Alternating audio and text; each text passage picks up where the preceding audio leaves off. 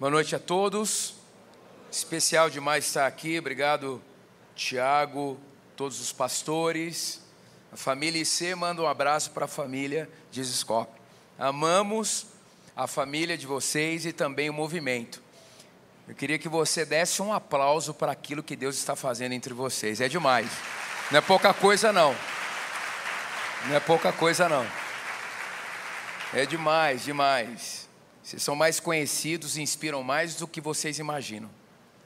É bom, né? Para a gente ficar na nossa, né? Mas vocês são muito importantes para nós.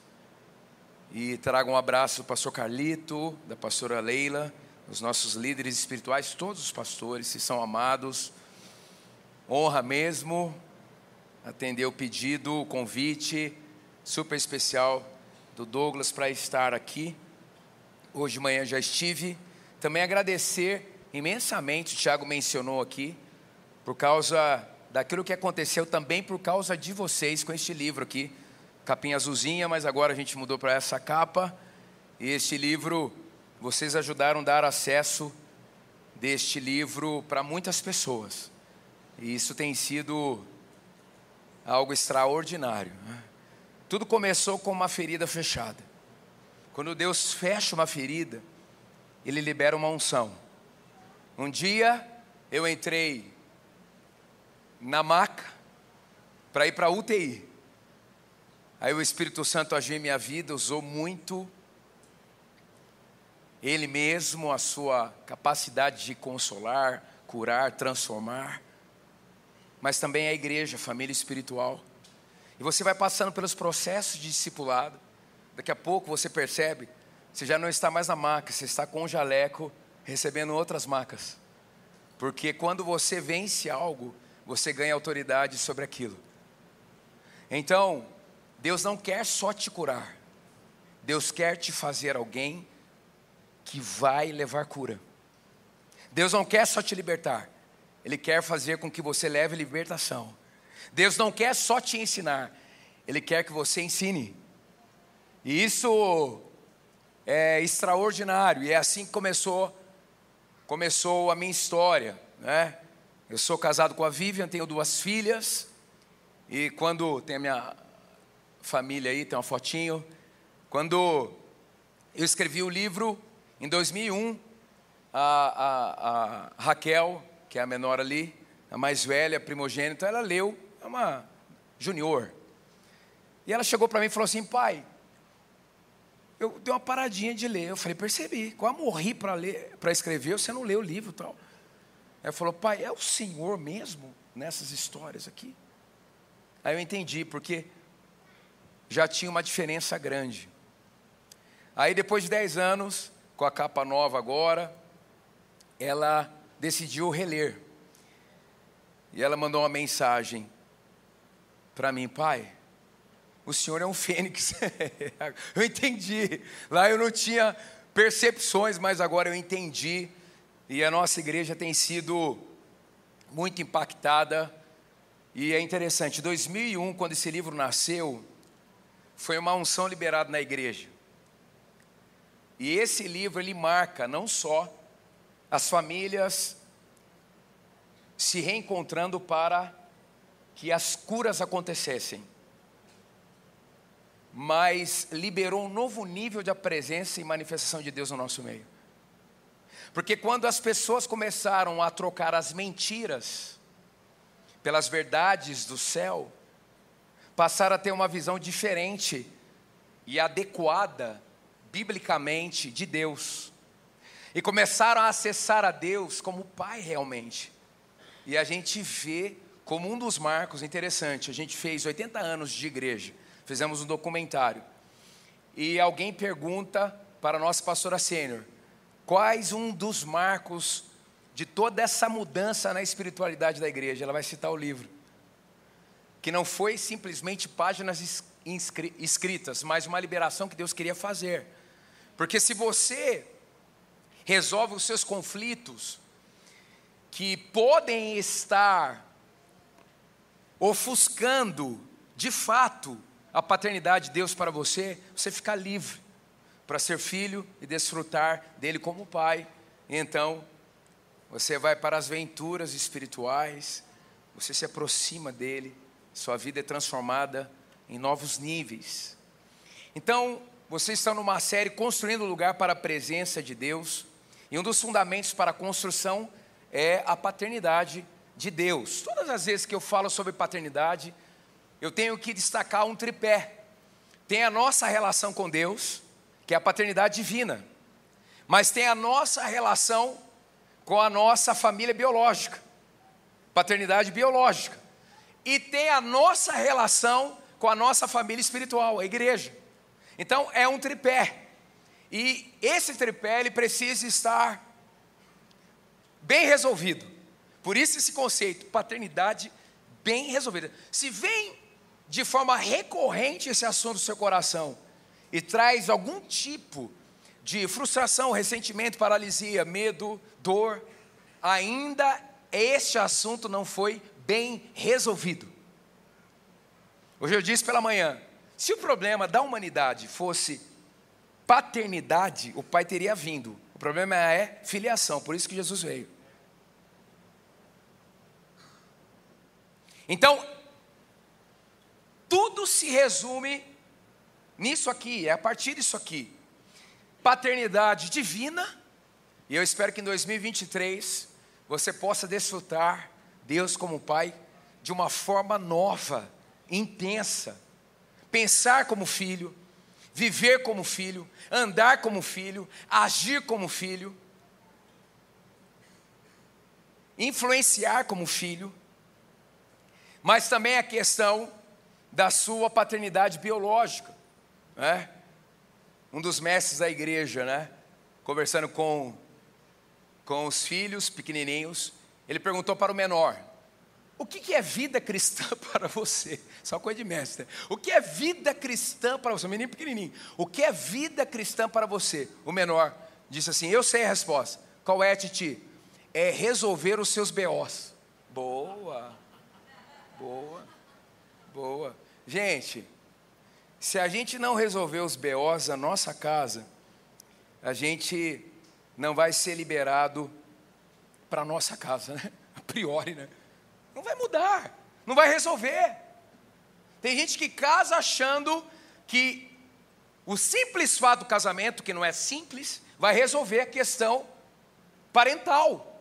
Não resolve. Aí fica igual aquele filme, né? Eu sei o que você fez no verão passado. Parece um filme de terror. Você não quer falar do seu passado. Você não quer se relacionar com a sua família. E uma das coisas que curou meu coração, quem já leu o livro sabe, essa questão com meu pai em específico, foi quando eu percebi que o meu pai não me deu, porque ele não tinha no sentido de ter recebido. Lógico, tem a ver com as escolhas dele. Aí entendi melhor a, a, a sua origem, a o seu ecossistema familiar. Mas, gente, o pessoal fala, pastor, a sua historinha dá um filme. Eu tenho situações que precisei resolver com meu pai, com minha mãe e com meus irmãos. Falei, Jesus, brincadeira. Então, se você for pastor, negócio é com os irmãos, eu, eu vou conseguir te ouvir. Com a, mãe, com a mãe, vou conseguir te ouvir. Com o pai, vou conseguir te ouvir. E Deus faz com que, olha como é que Deus é. Nosso pastor perdeu o pai quando ele tinha oito meses de vida. Ele cresceu sem pai. E hoje ele é pai de uma multidão. Deus me fez um canal para chacoalhar a história dos homens na nossa igreja. Um cara que durante muito tempo se sentiu órfão de pais vivos. Gente, Deus gosta de escandalizar o diabo, né? É demais Deus. E ele pega os improváveis e daqui a pouco você entra no status de provável. Por causa da vida dele na nossa vida. Malaquias 4, 5, 6. Vejam, eu enviarei a vocês o profeta Elias, antes do grande e terrível dia do Senhor. Ele fará com que os corações dos pais se voltem para os seus filhos, e os corações dos filhos para os seus. Não tem avivamento sem isso. Vai passar pela relação biológica e pela relação. Eu gosto de estudar avivamento, né? Uma das coisas, por que, que não acontecia sustentabilidade na maioria dos avivamentos? Também por causa desse assunto aqui. Ó.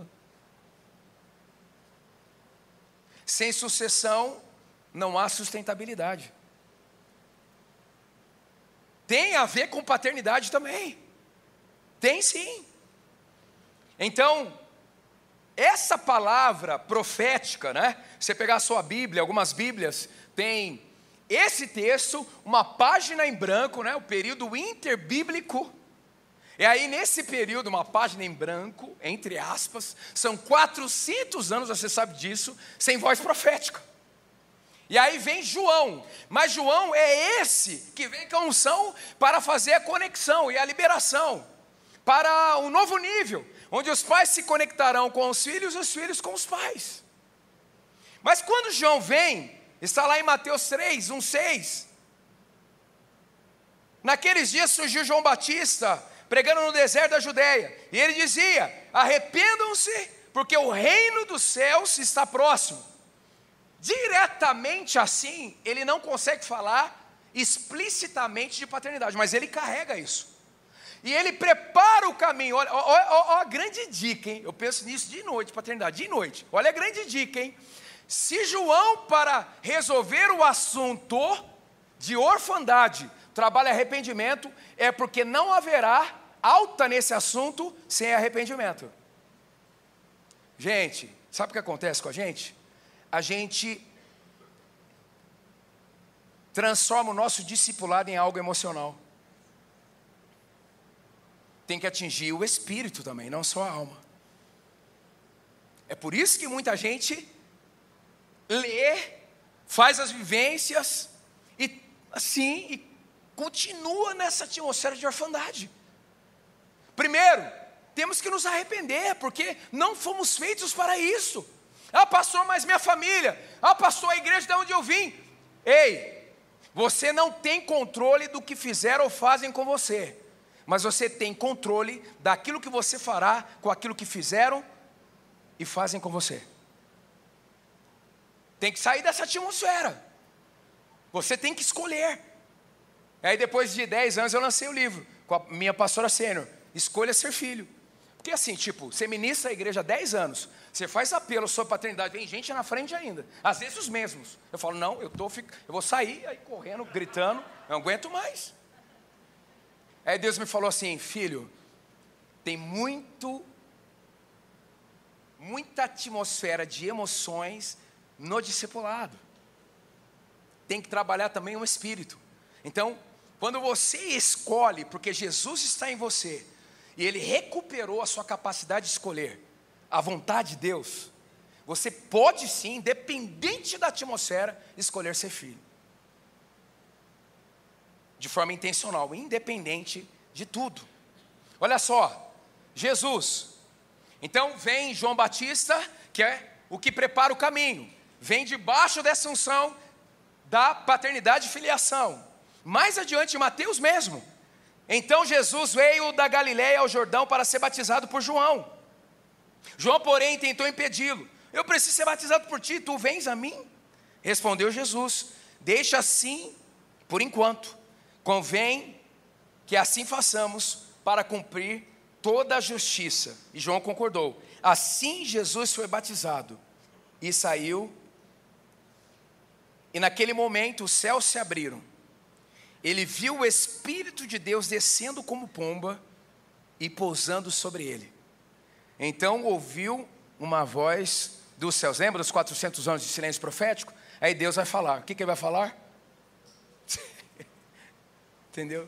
O pessoal fala, pastor, você só fala disso, mas não tem como. Tem como, tem como aqui, ué. Vamos parar, vamos parar, Deus vai falar, depois de 400 anos. Esse é o meu filho amado. Jesus é o estereótipo da humanidade que Deus aceita. Ele não estava falando só para Jesus, mas para todos aqueles que em Jesus seriam filhos. E olha só, quem vem nesse contexto, o Espírito Santo. Gente, o Espírito Santo, eu sou canela de fogo, pulo estelar, eu, eu gosto. Mas o Espírito Santo, a gente, a, gente, a gente tem uma forma de reduzir a capacidade do Espírito Santo. O Espírito Santo, gente, não é só chapação, é mudança de mente. Mas o Espírito Santo é aquele que processa o processo de aprendermos a filiação. Romanos 8. Vamos chamar Deus, por causa do Espírito Santo, de Abba, Pai. Abba em aramaico, Pai, Pátria em grego, tipo, Pai, Pai. Pai de todos. Que se identificarem com Jesus e sua obra. Aleluia! Quem está entendendo aqui? Aleluia! Então o Espírito Santo vem nesse contexto todo, e então, depois do contexto de arrependimento, acontece, e olha só a importância do batismo. O que é o batismo na era cristã? Identificação, não só uma demonstração de arrependimento, mas identificação com o corpo. Jesus está dizendo: olha, me importa cumprir toda a justiça, ou seja, os filhos serão batizados. Porque o batismo significa. Pode ver, gente, quando fica travando para batizar, tem alguma coisa aí. O batismo é um novo nível de identificação com o corpo de Cristo. Aleluia!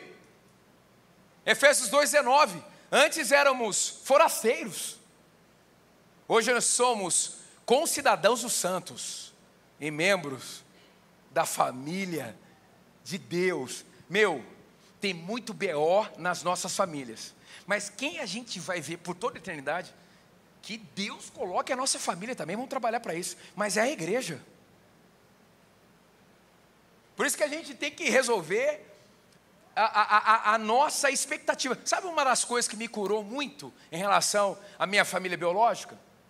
fazer a minha parte, permitir os processos de cura no meu coração e entregar minha família para o Senhor. Eu tirei aquele final religiano. Entendeu? Pode acontecer, Deus pode fazer tudo. Eu, depois desse livro aqui, você está de brincadeira, né? O testemunho mais forte desse livro, hoje a menina é autora, para contar a história dela. É que eu já vi coisa, meu Deus, é toda hora um testemunho no meu direct. Coisas surreais, de dentro da cadeia, de, de, de, de gente muito simples, gente muito, muito extraordinária na sociedade por conta disso. Mas, nós temos que acertar a nossa expectativa. A gente não pode andar na escassez. Né? O Douglas pregou aqui nessa série, ele falou, meia hora só, né? Para explicar uma coisa: não temos falta de nada. Não temos falta de nada. Já aconteceu o nosso batismo, igreja. Nós já fazemos parte do corpo de Cristo. O Espírito Santo veio, já ouvimos, somos filhos amados. Gente, não falta mais nada. Agora é ir nesse planeta de órfãos, transformá-lo em planeta de filhos. É o comissionamento. Tem que ganhar alto em nome de Jesus. Eu estou muito assim entusiasmado. Esse negócio vai resolver no seu coração hoje. Em nome de Jesus. Ah, mas meu pai não me vê de tal jeito, mas o seu pai celestial vê. Tá bom para você? Para mim tá ótimo. Aleluia. A minha pastora é a pastora. Eu aprendi a não desrespeitar a dor das pessoas. Tem hora que eu acho absurdo, mas também as pessoas devem achar absurdas as minhas dores.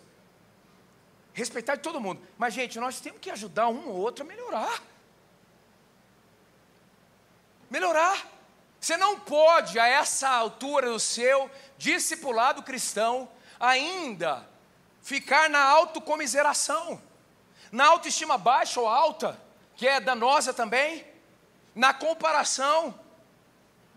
Não pode ficar com essa síndrome de ser perseguido, de que tudo para você é mais difícil. Nós vamos começar aqui o campeonato de quem mais já sofreu. Bem-vindo ao planeta Terra. Ah, pastor, você está falando depois de um tempo. Assim, um tempão. Um tempo. Ah, eu estava contando a história de manhã, que eu fui para um retiro espiritual, conto no livro, e aí eu fui tratado sobre paternidade. Fui para uma capela para ser ministrado individualmente, para terminar a história. E tinha um menino da igreja ali também. na, no, no, retiro. Aí, tal. À noite eu encontrei com ele. Ele falou, pastor, onde você estava? É, é, é, é, hoje à tarde. Eu falei, cara, eu estava lá na capela. Eu fui ministrado lá hoje. Ele falou, na capela? Ele falou assim, na capela? Eu falei, na capela. O senhor não estava lá, não? Eu falei, eu estava. Pastor, não era o senhor. Era? Não era? Era, não era, não era. O que, que aconteceu, filho? Pastor, o senhor não gritava, o senhor honrava. E todo o sítio parou. Falou, meu Deus, o que estão fazendo aqui, cara? Era o nívelzinho da dor que eu tinha, de orfandade. E sabe o que mais pegou? De tudo. Eu fiquei umas seis horas ali. De tudo. Foi quando eu percebi que eu não via Deus do mesmo jeito em função dos meus problemas familiares. E entrou um arrependimento no meu coração e eu comecei a gritar: O Senhor não merece, o Senhor não merece, o Senhor não merece.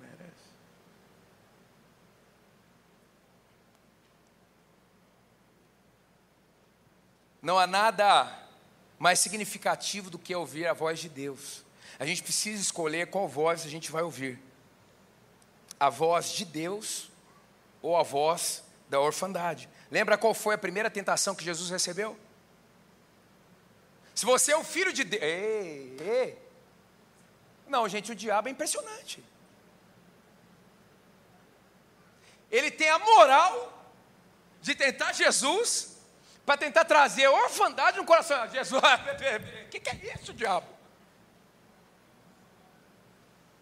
Aí Jesus disse para ele assim, ó, né? A gente brincou hoje de manhã, Jesus olhou para ele, né, numa Bíblia com, com alguns comentários, né? Assim, é, diabo é o seguinte, você não pode brigar contra Deus, não existe essa possibilidade. Você, você começou uma, uma rebeliãozinha e foi expulso, não tem como, é como se fosse um, um mosquito indo em direção ao sol, sem chance. Agora, contra o homem você quer se opor. Então é o seguinte, eu sou Jesus. É, é, é, a gente se encontrou, né? Então é o seguinte: é, nem só de pão vive o homem, mas de toda palavra que sai da boca de Deus. Então se prepara, porque a partir de agora você vai apanhar três anos consecutivamente de um homem. E no final você vai ter que ir para terapia, que você vai ficar totalmente perdido, porque você não vai saber celebrar, se celebra ou não minha morte.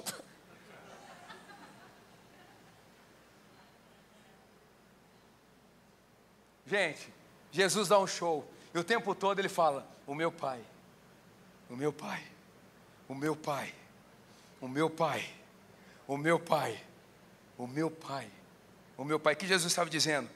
Eu não vivo na perspectiva do Cronos. Eu estou aqui, mas não sou daqui. Então, tudo que é isso aqui não depende daqui só.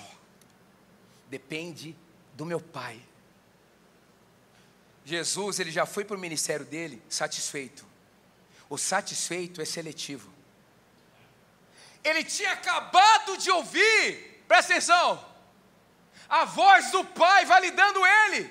Ele não trocaria a voz do Pai, não trocou pela voz de Satanás. Escolha qual voz você vai ouvir a partir de agora? Tudo é questão disso. Não foi assim que a serpente chegou para Eva? Afinal de contas, o casalzinho, né? Eles devem estar isolados no céu, né? com fitas, não entre aqui. Porque todo mundo que chega no céu, onde está o casal? Que eu vou dizer um negócio, né? Jardim de delícias, não tem tentação interna. A tentação vem de fora para. O que, que é isso? Não conseguiram. Mas o primeiro Adão falhou, o segundo não. Ah, ah, aleluia, aleluia, porque o plano de Deus dá certo, sempre dá certo. Aleluia. Respondeu a mulher à serpente: podemos comer do fruto das árvores do jardim.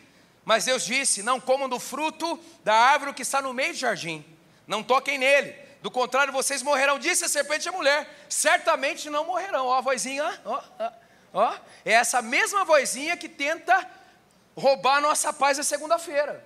Você não vai conseguir, tá vendo? Foi na igreja, não adiantou nada. Olha aí, a conta veio do mesmo jeito. Como é que você vai enfrentar o ecossistema na sua casa e tudo mais? Como é que você vai levar Jesus para as realidades? Não é só sobreviver, é viver. Mas você precisa escolher qual voz, né? Se você pega João 10, olha só, João 10, você conhece? Olha, eu asseguro a vocês que aquele que não entra no aprisco das ovelhas pela porta, mas sobe para outro lugar, é ladrão e assaltante. Aquele que entra pela porta é o pastor das ovelhas. O que o porteiro abre-lhe a porta e as ovelhas ouvem a sua voz. Ele chama as suas ovelhas pelo nome e as leva. Você é ovelha? Então treine o seu ouvido. Treine o seu ouvido. Tem gente que fala assim, pastor, eu gostaria mesmo de ouvir a voz de Deus. Tudo bem? Prazer. É só ler. Isso aqui. Você não vai abrir a Bíblia simplesmente um livro, você vai para um encontro com Jesus. A Bíblia é para revelar o que você já carrega. Nós vamos passar a vida cristã inteira aprendendo Efésios 1, 18 em diante. Que os nossos olhos sejam iluminados a fim de que reconheçamos o chamado, a herança e o poder. Acabou, vamos que vamos. Escolha qual voz você vai ouvir. Em Isaías 14, alguns textos em Ezequiel, a gente vê que a orfandade nasce em um anjo de alta patente que a tradição cristã chama de Lúcifer. É o Satanás, é o capiroto, é isso aí, coisa ruim. Ele se volta, ele volta as costas para o seu Criador, tipo de pai. E ele consegue disseminar uma revolta em um terço dos anjos. Eles são expulsos do céu, e você precisa entender o seguinte: a agenda principal de Satanás e seus demônios se resume uma palavra: orfandade. Ele quer que você não se conecte com o Pai e com as pessoas. Basicamente isso. E ele trabalha com um terço daquele contingente naquele contexto, que agora são demônios. Tem gente que fala assim, pastor, como eu estou me sentindo atacado? É porque você é relevante, querido que o diabo tem até um contingente é, limitado. Então, se vê para cima de você, é porque você é relevante. Muitas vezes, o nível maior de luta não significa que eu estou errado, significa que eu estou no caminho certo. Quando os inimigos se multiplicam, é também porque eu estou na direção certa. Aí eu me lembro das batalhas anteriores, vencidas, através do poder de Jesus, e vou para as novas. Porque o avanço do reino é colidir com as trevas. Por isso que a história é: o reino chegou. E aí, aonde você chegar amanhã, as trevas serão dissipadas, porque você carrega algo para trocar atmosferas. Minha filha pediu um colar de 18 anos, bem carinho. Nunca tinha ido naquela loja tal. Falei, é isso mesmo, filha? Então, tá bom, amém, Jesus. Uma amiga da igreja avisou a loja que a gente ia. A gente entrou. Dez minutos, Thiago, na loja. Nós saímos. A gerente da loja, passaram-se uns dias, ligou para a amiga que é da nossa igreja e disse assim: que aquela família? Eles trocaram a atmosfera do lugar. E nós, naquele dia, batemos recorde de venda. Ei, Presta atenção. Você não anda sozinho. É assim, uma, é uma turma. É anjo para tu quanto é lado. Você tem o Espírito Santo de Deus. Você é tipo, eu não sei a cor, mas é um Power Ranger, o negócio é evoluído. Ei, graças a Deus que você está naquela faculdade, porque quando você chegou lá, o céu chegou, o reino chegou, agora ele precisa se manifestar. Minha, minha filha passou numa universidade federal. Na primeira semana falou: Pai, não dá para mim não. não dá para mim não. Põe na sua cabeça que eu não posso voltar. Falei, filha, em nome de Jesus. Ela foi. E nós temos um negócio de levar grupos para dentro da, das universidades. Vocês fazem isso também? E ela entrou. Vai se formar hoje, ela é representante da sala. Foi para cima, foi para cima. Cara, é todo dia aquela menina tem um rito. Dorme meia-noite, acorda às 5 horas da manhã, joelhão, na presença, Espírito Santo ativa. Todos os dias. É uma menina comum. Não tem jeito, não tem outra forma. Onde um filho chega, a orfandade não resiste, não consegue ficar. Por isso que é bom, né, esse negócio da adoração, né? A gente começa a adorar tal, tem cara que fala, meu Deus, está muito. Às vezes, é a frieza do coração dele, por conta dos traumas e tudo mais, que se escandaliza com a sua liberdade. Algumas verdades aqui. O desejo do pai é a conexão. Amém? Amém? Amém? É a conexão. Sem barreiras. Jesus resolveu as barreiras que existiam. Outra verdade, a orfandade foi originada em Satanás. Outra verdade, a orfandade entrou no coração da humanidade na queda. Esse sentimento de se sentir inadequado, desconectado, a rejeição que é filha da orfandade, e por aí vai. O homem, outra verdade, escolheu ser órfão. Você vê o que acontece na queda, e em Gênesis 4, a primeira família, o núcleo, já está experimentando as consequências da orfandade. Caim mata Abel. A família já é disfuncional.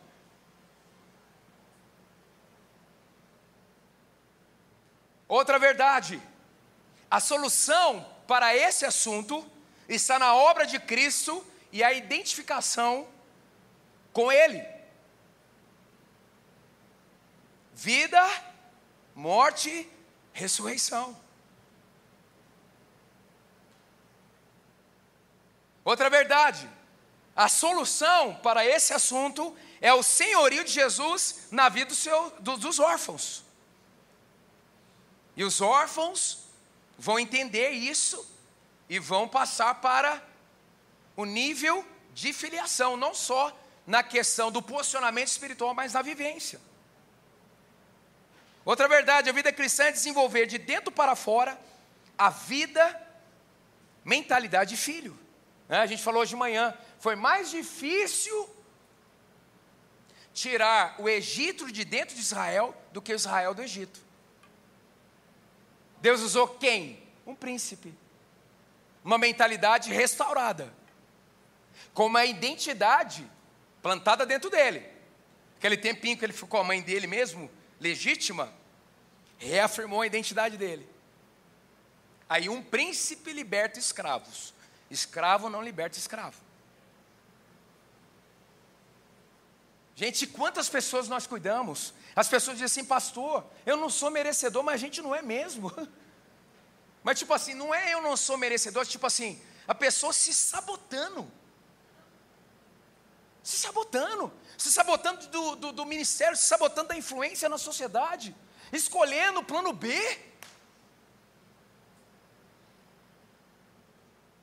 dizendo: ah, minha família é assim, tudo a gente tem uma justificativa.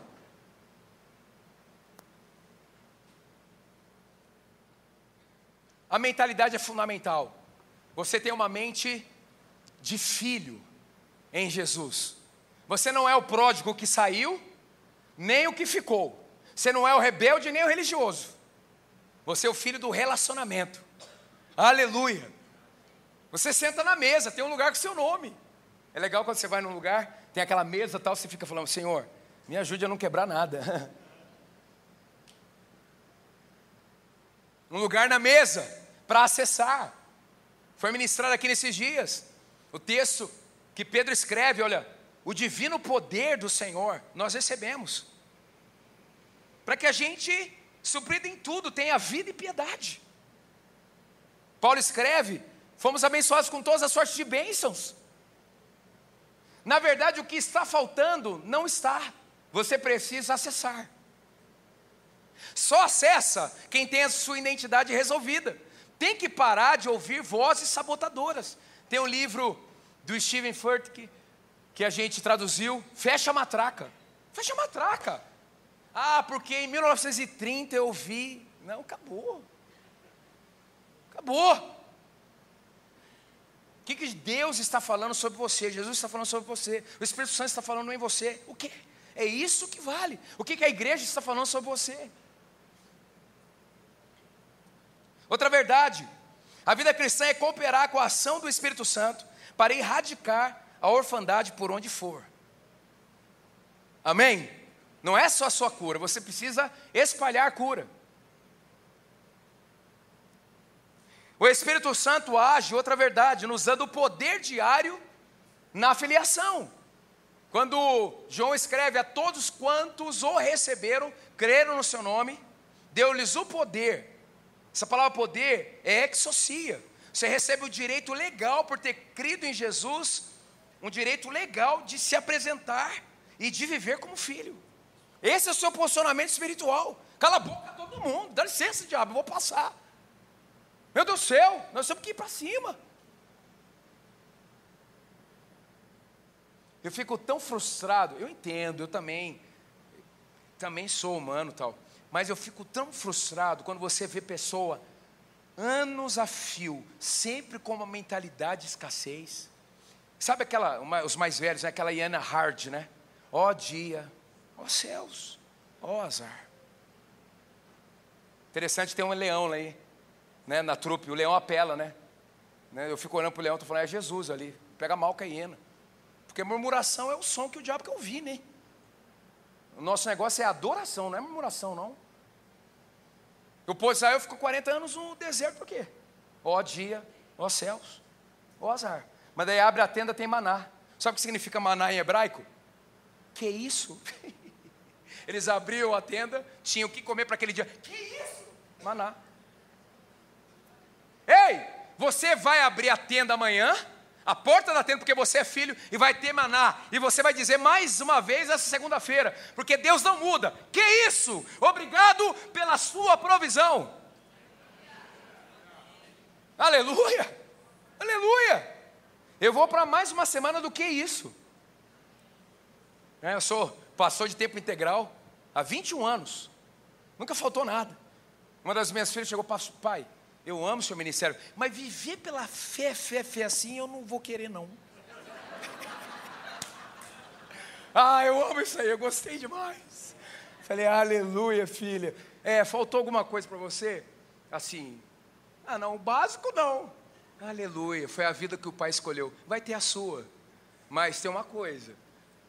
Geralmente, quando a gente foge uma coisa, é porque é chamado. Ela, ai pai, quase fez o sinal da cruz.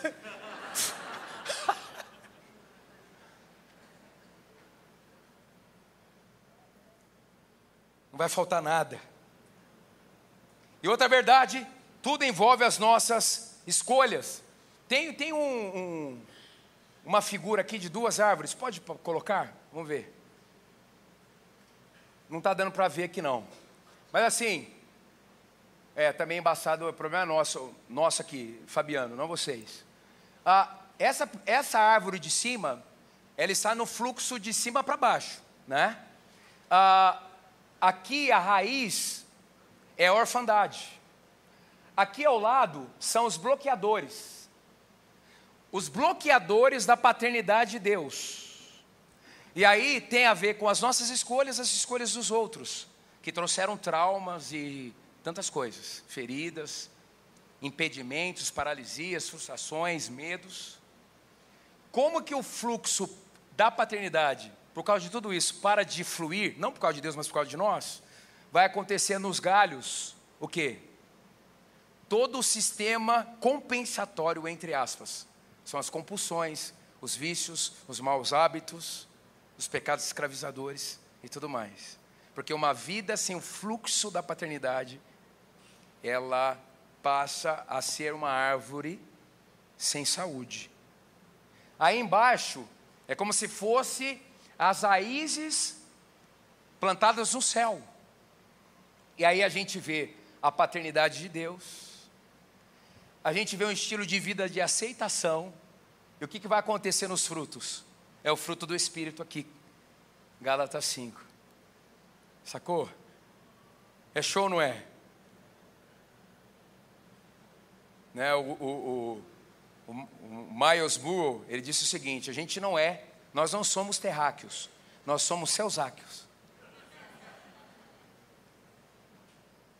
E para terminar aqui rapidamente, o que a paternidade divina provo, promove no coração dos filhos? Promove amor. Amor. Assim conhecemos o amor que Deus tem por nós e confiamos nesse amor.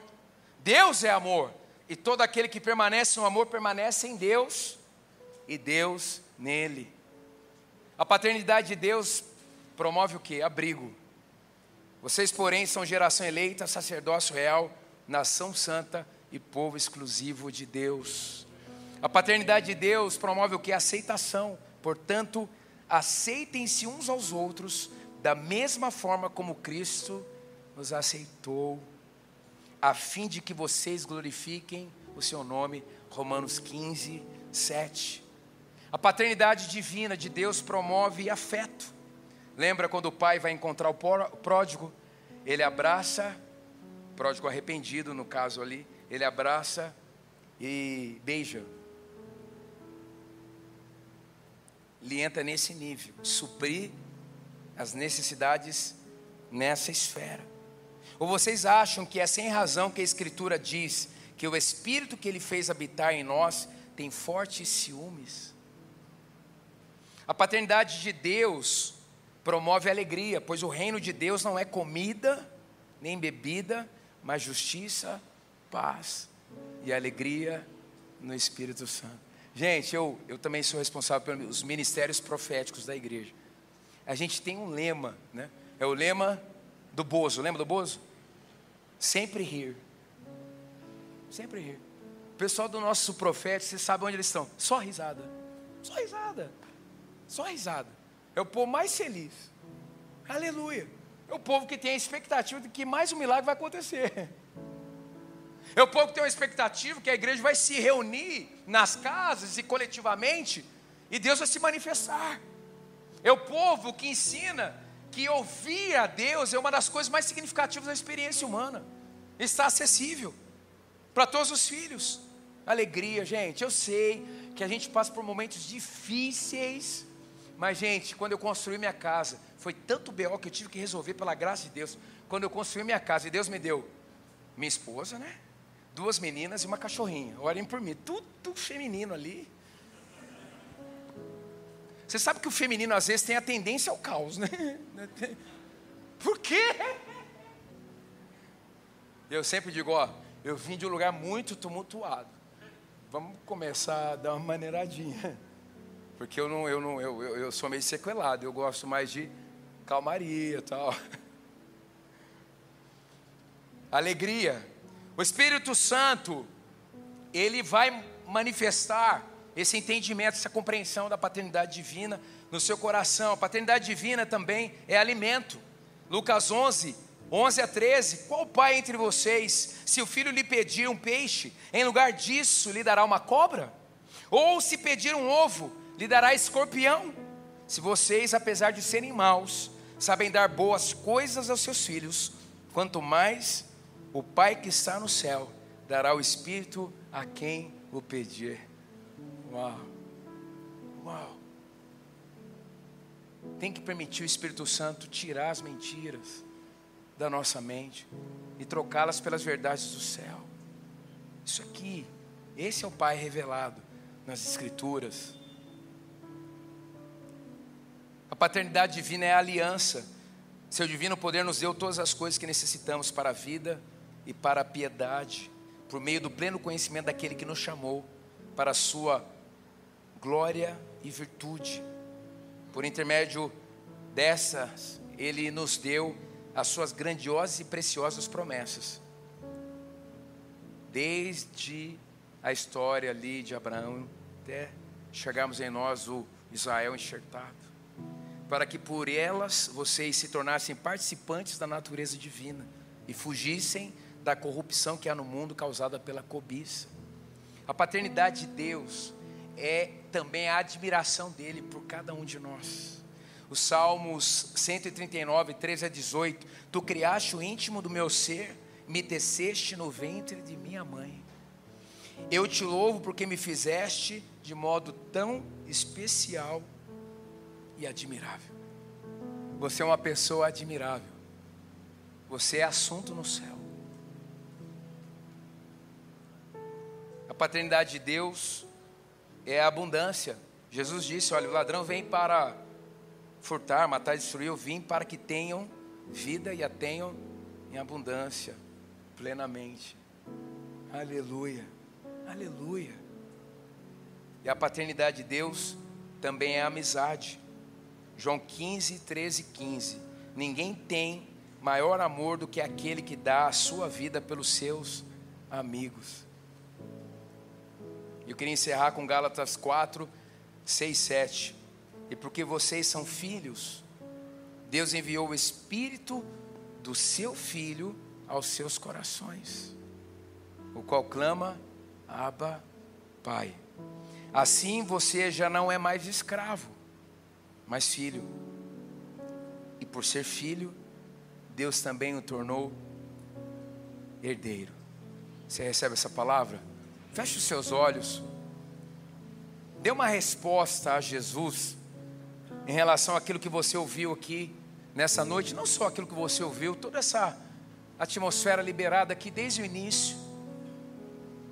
Eu creio que muitos já chegaram aqui ministrados.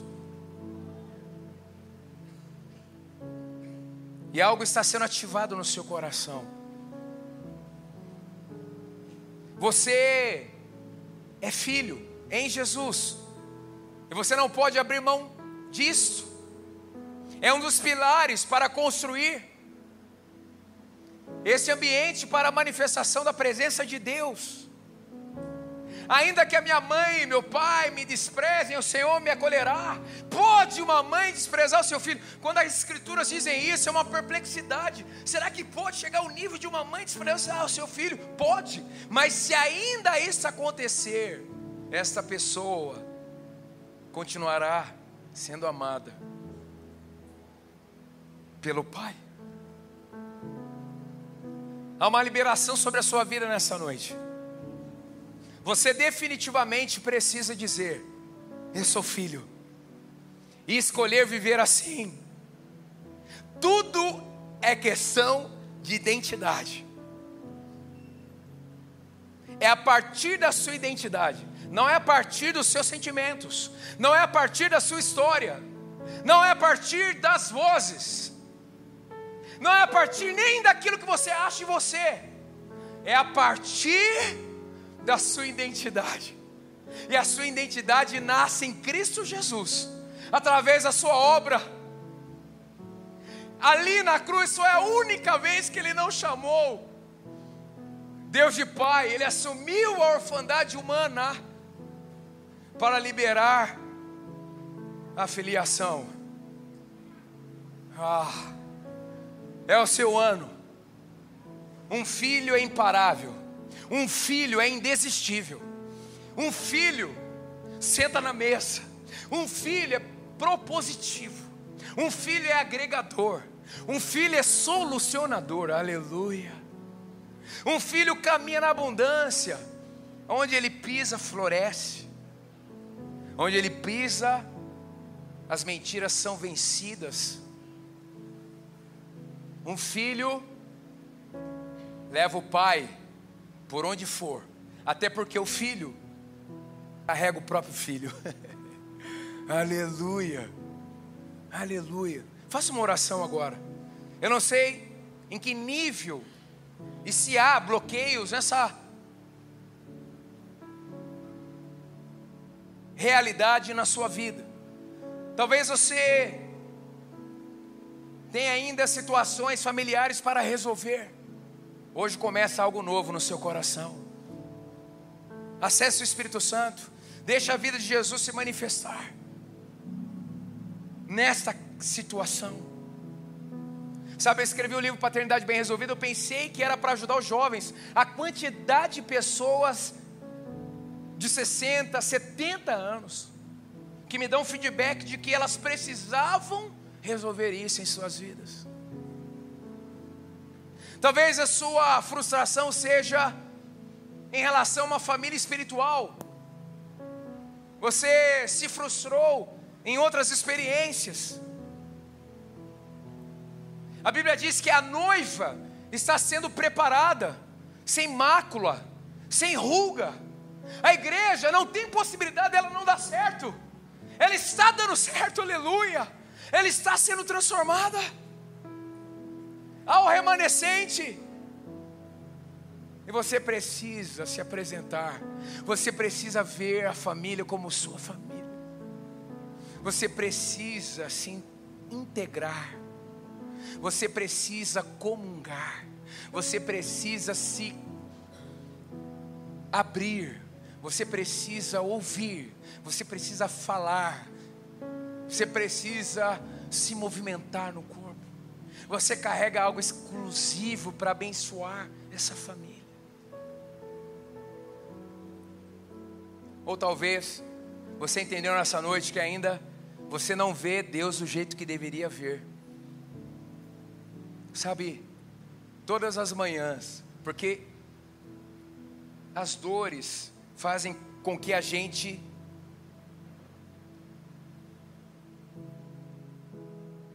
amadureça muito. Todas as manhãs no meu devocional, eu faço questão de chamar Deus de Pai. Que eu sei que eu preciso disso. Porque de vez em quando a voz da orfandade quer chegar no meu ouvido. Você tem um pai. Vamos orar? Senhor, em nome de Jesus. Nesta casa de família, que os filhos se manifestem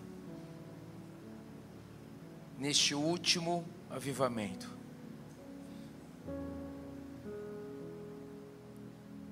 Que não haja mais cessão da sua manifestação por falta de um movimento ininterrupto de pais e filhos, de pais e filhos, de pais e filhos.